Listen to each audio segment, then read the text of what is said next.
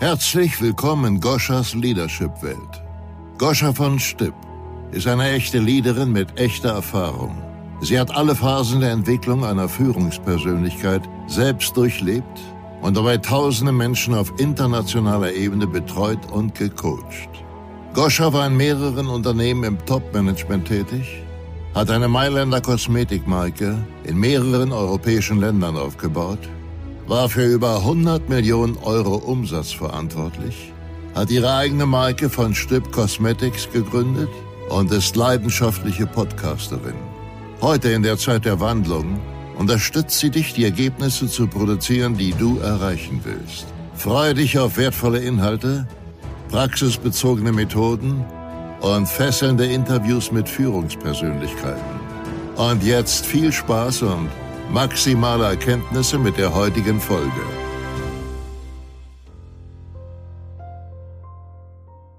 Herzlich willkommen, Caroline Hasenpusch und Marco Kindermann, die zusammen das Unternehmen Creating Experts ausmachen. Sie sind beide Business-Mentoren und fokussieren sich im Coaching- und Consulting-Bereich auf Bereiche wie Marketing, Unternehmerwissen, Positionierung und Entscheidung. Ich heiße heute Caroline Hasenpusch. Herzlich willkommen. Und äh, wir werden uns über spannende Themen unterhalten aus, ja, beider unserer Erfahrungen und mal schauen, was wir hier so für grandiosen Content für dich kreieren. In diesem Sinne, herzlich willkommen, Caroline. Hallo, vielen, vielen Dank, dass ich da sein darf. Das ist sehr, sehr schön. Caroline, ähm, erstmal danke für deine Zeit und ähm, ich starte auch mal ganz untypisch mit der Frage, was ist die Besonderheit bei euch? Was macht euch als Unternehmen aus? Worauf fokussiert ihr euch und wofür brennt euer Herz? Also, uns hat es damals ein bisschen gestört, dass es auf der einen Seite immer nur Coaches gab für das Thema Mindset. Also erfolgreiches Denken, Glaubenssätze auflösen, innere Kindheilung. Die waren auf der einen Seite. Mhm. Und auf der anderen Seite haben wir immer diese Business Coaches gesehen, die knallhart in Sachen Positionierung sind, Vertrieb, Marketing Skills. Aus unserer Sicht gehört das Ganze aber zusammen. Mhm. Wir haben gesagt, hey, das hat uns beides geholfen. Erst die Arbeit an unserer Persönlichkeit hat uns geholfen, die anderen Dinge auch umsetzen zu können. Also alles, was wir dann über Marketing, Vertrieb und so weiter lernen durften. Erst als wir unsere eigenen Blockaden aus dem Weg geräumt haben, waren wir in der Lage, das Ganze auch anwenden zu können. Mhm. Und das macht uns aus, auf der einen mhm. Seite, dass wir das eine eben verbinden. Mhm. Und auf der anderen Seite würde ich sagen, dass wir auch aus der gelebten Praxis berichten. Das heißt, wir haben nicht nur Creating Experts das Unternehmen, sondern wir haben auch Social Media's Finest. Ein, das ist eine Social Media Agentur, mhm. die wir gegründet haben 2014, 2017 nochmal umfirmiert haben zu einer GmbH und Co. KG, Mitarbeiter eingestellt haben, unser Branding noch mehr angepasst haben, uns noch spitzer positioniert haben. Mhm. Ähm, hier fungieren wir mittlerweile komplett als Unternehmer. Das heißt, unser Team ist jetzt auch gerade auf dem Videodreh beim Kunden, verdient für uns Geld, während ich hier ein nettes Interview führen darf. Und aus diesem Unternehmen, aus den Erfahrungen berichten wir und daraus ist auch Creating Experts entstanden. Denn gerade 2017 auf 2019 sind wir unglaublich stark gewachsen. Und das hat natürlich auch unser Umfeld gesehen und viele befreundete Unternehmer haben uns gefragt, hey, was habt ihr gemacht? Könnt ihr mir Tipps geben? Mhm. Dann haben wir so mit einem Einzelcoaching angefangen und daraus ist dann ja ein ganzes Unternehmen geworden, so dass wir jetzt Geschäftsführer von zwei Firmen sind. Geil. Also wirklich kurz und knapp, mega. Also aus Erfahrung zu wachsen ist aus meiner Perspektive auch das Allergrößte, äh, was, was du für dich tun kannst, aber auch die wirklich größte Hilfe für andere Menschen, gell? Weil du einfach weißt, wovon du sprichst und nicht aus Coachingbüchern berichtest, sondern wirklich diese gelebte Erfahrung auch, auch im Prozess entwickelt hast. Das finde ich ähm, mega, mega, mega, mega cool. Ich starte mal mit einer untypischen Frage. Gibt es etwas in dem, was ihr tut, was dich so richtig nervt? Und nicht, weil es dich nervt. Ne? Es geht hier jetzt nicht um eine Charaktereigenschaft, sondern weil es eine Denkweise gibt, die Prozesse blockiert, wo, wo das Ergebnis besser wäre, wenn, wenn es das nicht gäbe. Gibt es so etwas, wenn du mit Menschen zusammenarbeitest? Ähm, bei uns selbst oder gerade in diesem Coaching-Markt, in dieser mhm. Coaching-Bubble nervt es mich wirklich, dass es da draußen so viele Menschen gibt, deren Geschäftsmodell ist, ich zeige dir, wie es geht. Mhm. Und das haben sie auch, also dieses sogenannte Coaching MLM. Ich mhm. zeige dir, wie du anderen zeigen kannst, wie es geht und du, der zeigt dann auch wieder dem Nächsten, wie es geht. Das heißt, dass mhm. da gar keine Erfahrung aus der Praxis wirklich ist, die weitergegeben wird. Mhm. Das ist das eine, was mich nervt.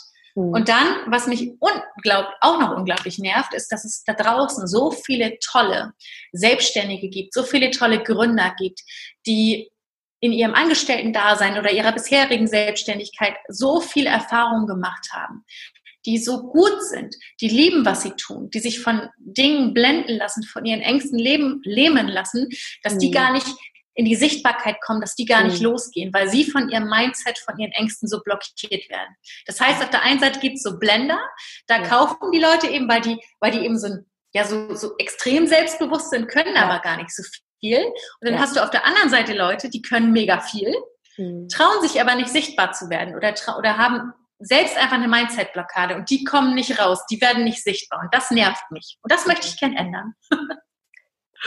Großartig, besser hätte ich es gar nicht beschreiben können. Ich glaube trotzdem, äh, Caro, dass ganz, ganz äh, viel sich gerade verändert und dass es in Zukunft nur noch ums Ergebnis geht.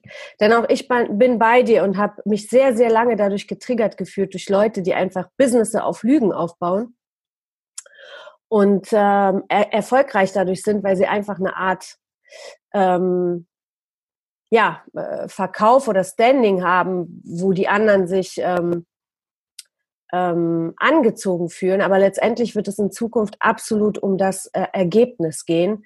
Und da seid ihr ja wahnsinnig aufgestellt. Ihr habt ja so viele tolle Kundenbewertungen. Ähm, das ist äh, da, da die Zeit äh, der Ehrlichen und der Guten kommt jetzt. Dankeschön. Das wünsche ich mir von Herzen. Cool. Was denkst du, wie sich deiner Meinung nach oder eurer Meinung nach aus eurer Erfahrung heraus Unternehmen jetzt aufstellen müssen und besonders mit der, mit, mit dem digitalen Gedanken?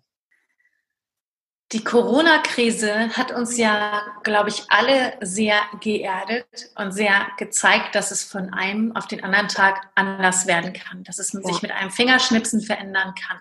Mhm. Und ich glaube, es ist wichtig, sich niemals nur auf einen Vertriebskanal zu konzentrieren, ähm, und auch nicht diese Denkweise zu haben, ja, das war die letzten 20 Jahre gut, also wird es die nächsten 20 Jahre so weitergehen.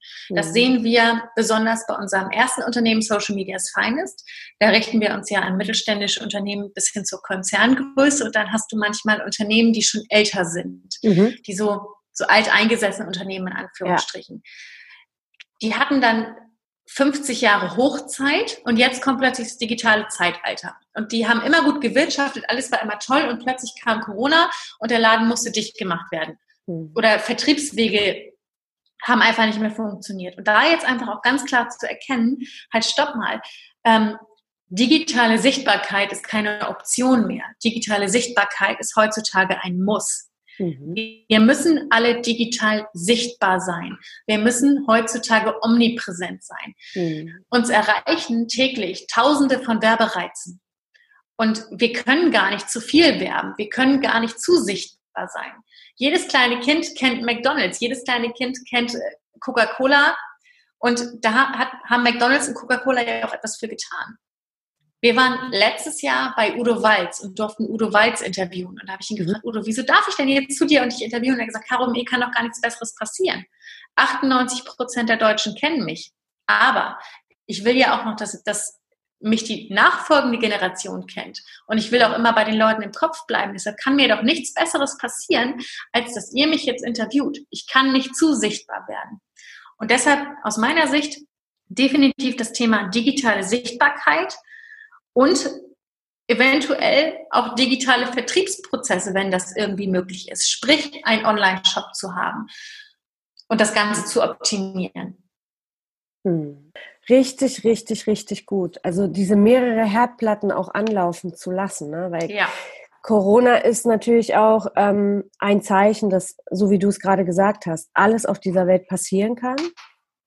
Und ähm, ja, dass, dass, dass sich die Unternehmen wirklich Gedanken machen, wie bin ich digital aufgestellt, was kann ich da tun, wo hole ich mir Experten rein, wie zum Beispiel euch, die mich wirklich unterstützen können, diese Blockaden aufzulösen und dann in diese vernünftige digitale Sichtbarkeit zu gehen und auf der anderen Seite aber die organischen Beziehungen niemals zu vergessen. Ja. Und sich auch da ähm, auf der Beziehungsebene aufzustellen, dass diese Netzwerke halt eben funktionieren. Ne?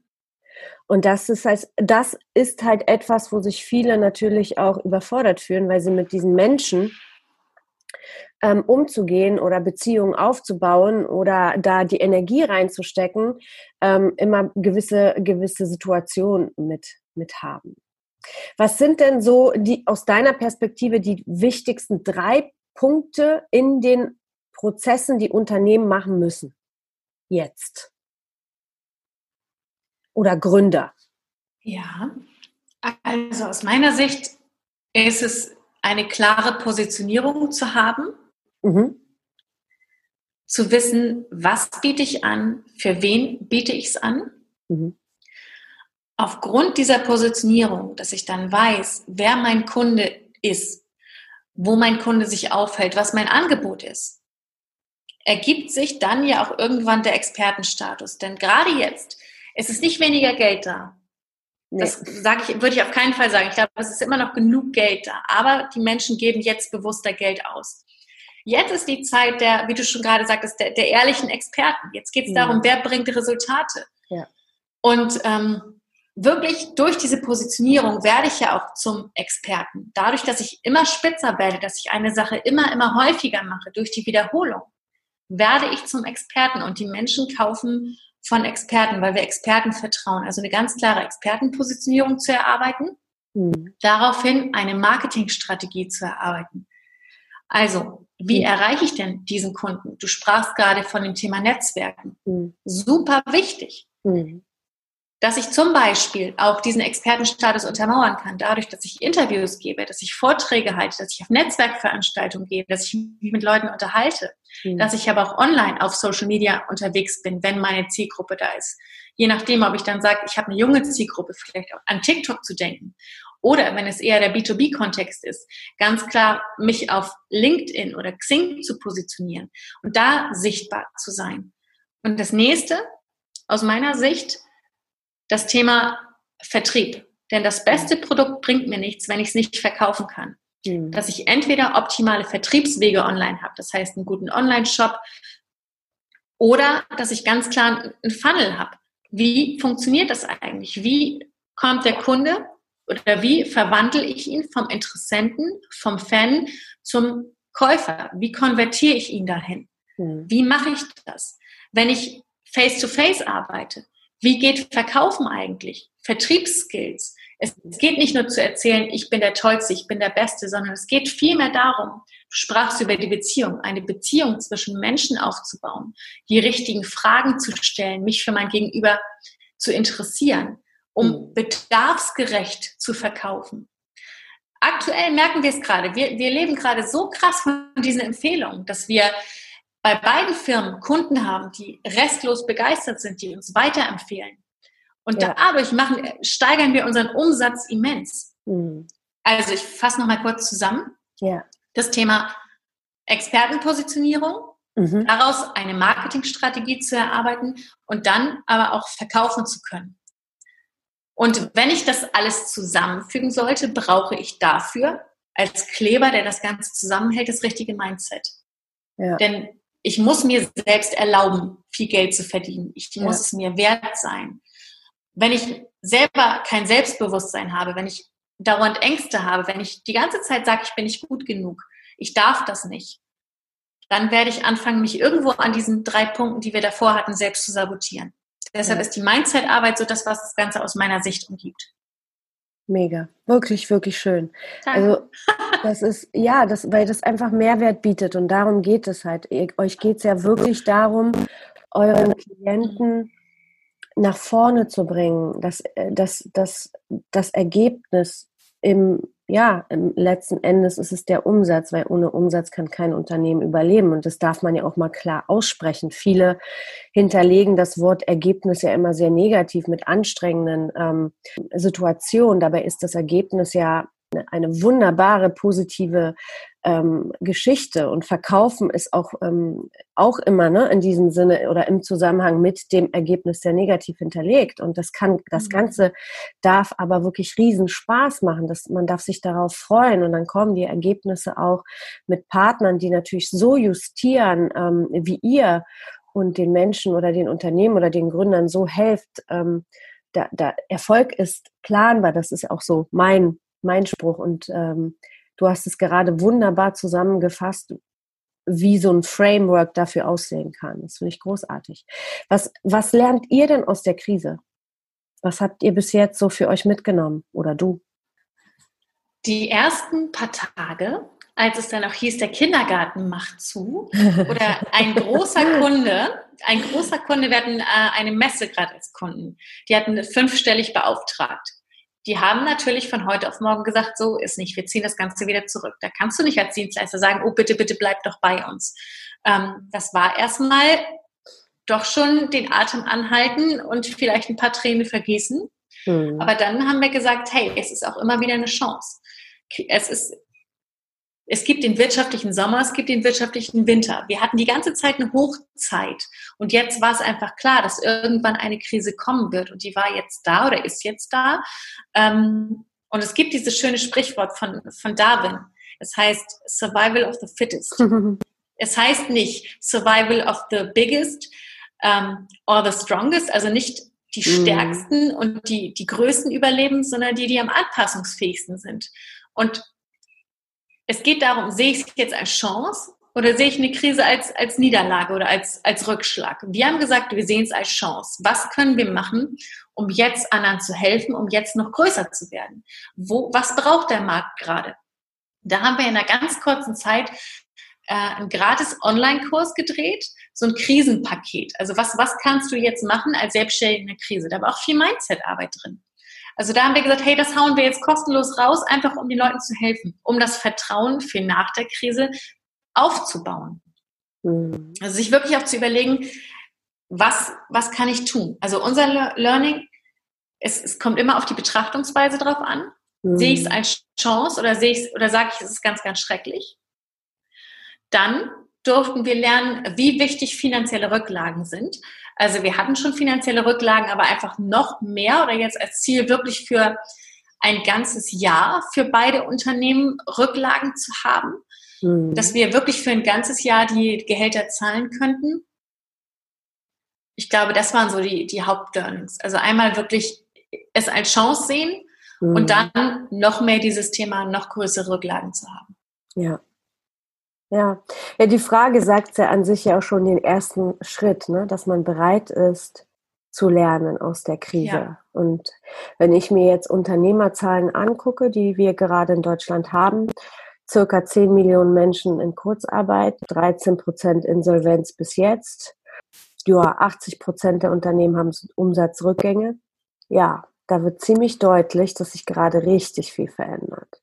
Mhm. Und äh, wenn man, äh, wenn die Menschen oder die Unternehmer, Gründer gerade jetzt nicht bereit sind, aktiv zu bleiben und aus der Krise zu lernen, um einfach weiterlaufen zu können oder die Richtung zu erspüren, wohin es geht, dann äh, ja, wir werden definitiv, und ähm, das ist jetzt nicht, ähm, weil ich es irgendjemanden wünsche, sondern weil ich einfach sehe, was passiert. Wir werden in ein unglaublichen Wandel kommen. Und äh, selbst jetzt sind, glaube ich, 50.000 Einzelhändler kurz vor der Insolvenz. Mhm. Also das ist schon enorm. Und wenn da nicht Lernbereitschaft mitbringt, um die Bereitschaft, sich zu verändern, so wie ihr es gemacht habt, zu schauen, wie kann ich erstmal helfen, aber wie kann ich mich so aufstellen, dass ich jede Krise überlebe und wie kann ich neue Chancen und neue Wege daraus herausfinden oder ersehen, um mich im Prozess entwickeln, das ist natürlich ein mega Mehrwert für die Unternehmen. Und da begleitet zu werden natürlich auch ein unglaublich wichtiger Punkt, weil viele einfach es denken, sie sitzen das Ganze mal aus und äh, dann ist es alles wieder so, wie es war. Aber das wird es nicht werden.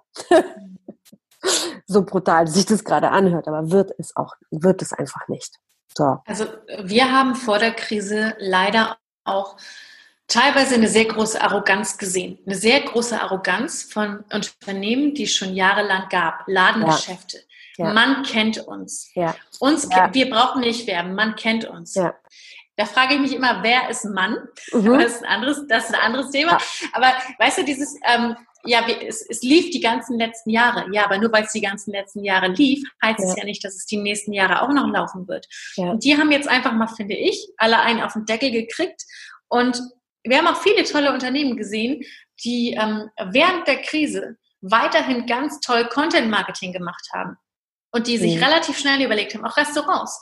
Hey, können wir schnell einen Lieferservice auf die Beine stellen? Ich weiß nicht, ob du es kennst, äh, Peter Pane.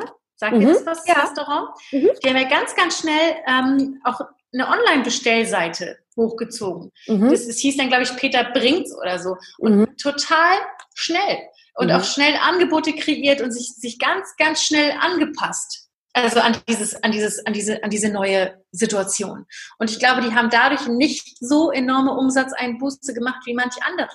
Ja, wie deren Konkurrenz ganz im Glück, der steht nämlich, glaube ich, kurz vor der Insolvenz, soweit ich das richtig gesehen habe. Also wirklich mal die Ärmel hochzukrempeln und zu sagen, okay, nicht rumheulen, sondern es ist jetzt so, aber was kann ich jetzt tun, um meinem Kunden Mehrwert zu bieten? Ja. Oder auch wenn unser Gehirn kann das nicht so greifen, aber jede Krise ist ja mal vorbei. Ja. Und was kann ich jetzt vorarbeiten, damit die ja. Leute nach der Krise genau. wieder in meinen Laden kommen, damit sie ganz, genau. dann schnell wieder bei mir kaufen? Kann ich Gutscheine verkaufen? Was für Lösungsmöglichkeiten gibt es jetzt? Ja. In Lösungen zu denken statt in Problemen. Ja, definitiv. Ich finde ich finde es sehr, sehr spannend, was du auch gerade angesprochen hast mit der Arroganz. Also ich habe das auch in meinem, in meiner Corporate-Welt erlebt und ich habe schon damals gesagt, als wir hatten zum Beispiel im, im Retail-Bereich war ich sehr stark unterwegs mhm. mit, mit ähm, und habe auch mit ähm, Landlords und Leuten, die halt eben ähm, ne, Ladengeschäfte vermieten, gesprochen. Und ähm, was für eine Arroganz da war, was die Mietenpreise betreffen. Ne? In München hatten wir einen Store, der hat um die 70.000. Also wir hatten den für 40.000. Dann musste der Mietvertrag verlängert werden und dann sind sie, haben sie gesagt, okay, entweder ihr zahlt 70.000 oder ihr, oder ihr seid raus da. Diese Arroganz, mhm. zu, also wirklich diese Gier frisst Hirn-Mentalität ähm, war so stark, dass ich mich gefragt habe, Leute, wie soll das, das Ganze langfristig funktionieren? Das ist doch, wenn ein Mieter in euer Laden reingeht, das ist doch eine Partnerschaft. Das ist ein Geben und ein Nehmen. Mhm. Ihr könnt doch den anderen nicht killen, nur weil ihr gerade Profit machen könnt, weil der Markt es hergibt. Das kommt als Klatsche wieder zurück. Nein, alle blieben bei den hohen Mieten. Und was passiert jetzt? Die ganzen Retailer brechen weg. Keiner kann von den Mieten bezahlen und die haben null Umsätze oder ganz, ganz niedrige Umsätze, anstatt mal in dieses Geben und Nehmen zu gehen und erst gar nicht dazu kommen zu lassen, dass die nur, ne, die, der Einzelhandel braucht drei Monate, um zu sterben. Mhm. Drei Monate. Die anderen Unternehmen sind ungefähr bei sechs, wenn du dir die Statistiken anschaust. Das ist einfach der Wahnsinn, was gerade passiert hinter den Kulissen. Und ich glaube wirklich, dass es so ganz wenigen Menschen ähm, ähm, bewusst ist. Und auch wenn sie anfangen zu digitalisieren, irgendwann kommt dieser Entspannungsprozess, wo alle denken, ah, Lockdown aufgehoben, jetzt brauchen wir, jetzt können wir uns entspannen. Gerade jetzt Gas geben. Mhm. Genau das, ja. Definitiv. Also, wenn wir eins aus den letzten Jahren gelernt haben oder ein Learning, was ich so mitgeben möchte, ähm, wir haben mal diesen Punkt gehabt, wo wir dummerweise gesagt haben, boah, jetzt haben wir ja genug Kunden. Wenn wir jetzt noch mehr Kunden kriegen, wie sollen wir das denn managen? Aus heutiger Sicht denke ich, boah, wie bescheuert warst du eigentlich? Also, es, du kannst niemals genug Kunden haben. Wenn du in Anführungsstrichen zu viele Kunden hast, also dass du zeitlich nicht mehr hinterherkommst, ja mein Gott, dann verändere deine Strukturen im Unternehmen. Dann mhm. stell dir ein erhöhe deine Preise zum Beispiel, damit sich das wieder relativiert. Aber aus meiner Sicht, du kannst nie genug Kunden haben. Da einfach auch permanent größer zu denken. Ja. Stillstand bedeutet aus meiner Sicht Rückschritt. Und deshalb ja. einfach immer zu gucken, immer weitermachen. Also ich sage jetzt nicht, dass sich jeder Unternehmer ans Burnout arbeiten soll, um Gottes Willen, aber einfach größer denken und wachsen. Ja. Immer weiter wachsen und sich nicht ausruhen. Mhm. Also ich kann, dass ich einfach mir diese, diese Pausen schaffe durchs Wochenende oder dadurch, dass ich mir als Entlastung Mitarbeiter einstelle. Aber weiterhin kreativ zu sein, weiterhin kundenzentriert zu denken. Nicht, was brauche ich, sondern was braucht mein Kunde? Was braucht mein Kunde von morgen? Mhm. Und da zukunftsorientiert zu sein und lösungsorientiert. Ja. Ja, das ist, ähm, das ist einfach eine sehr, sehr spannende Phase. Ich meine, auch bei uns Investoren weggebrochen. Ne, und da trotzdem dran zu bleiben und die Dinge zu tun, die man wirklich tun muss, um ein Ergebnis zu produzieren, muss im Sinne von, ich tue das, was ich liebe. Ne? Das ja. sagt ihr ja auch immer. Und Burnout entsteht letztendlich ja auch nur, ist nur ein Resultat davon, von Taten, die ich nicht machen will. Mhm. Und ähm, ähm, wenn ich mir mein Leben gerade anschaue, meine Tochter 15 Monate, ich ähm, mhm. Unternehmerin im Aufbau mit den Herausforderungen, die wir gerade haben. Ich bin mit, ne, und trotzdem liebe ich das, was ich tue. Und trotzdem ja. muss halt meine Tochter mal weniger Mama haben, weil einfach die Dinge vorwärts laufen äh, dürfen, um einfach zukunftsgerecht ausgerichtet zu sein. Schön, dass du heute wieder zugehört hast. Nächste Woche gibt es weitere Impulse und Inspirationen aus der Leadership-Welt für dich. Was ist jetzt dein nächster Schritt? Um deine Leadership Skills und damit auch deine Ergebnisse auf das nächste Level zu bringen, ist es wichtig, die hier gehörte Theorie in deine Praxis zu implementieren. Du möchtest gerne einen konkreten Plan für dich? Dann geh auf die Webseite www.goschavonstück.com und trage dich für ein 20-minütiges Kennenlerngespräch ein. Dort bekommst du eine Strategie, wie du bessere Ergebnisse erreichen kannst. Also, gehe jetzt auf www.goscha-von-stipp.com und vereinbare dein Kennenlerngespräch. Goscha freut sich auf dich.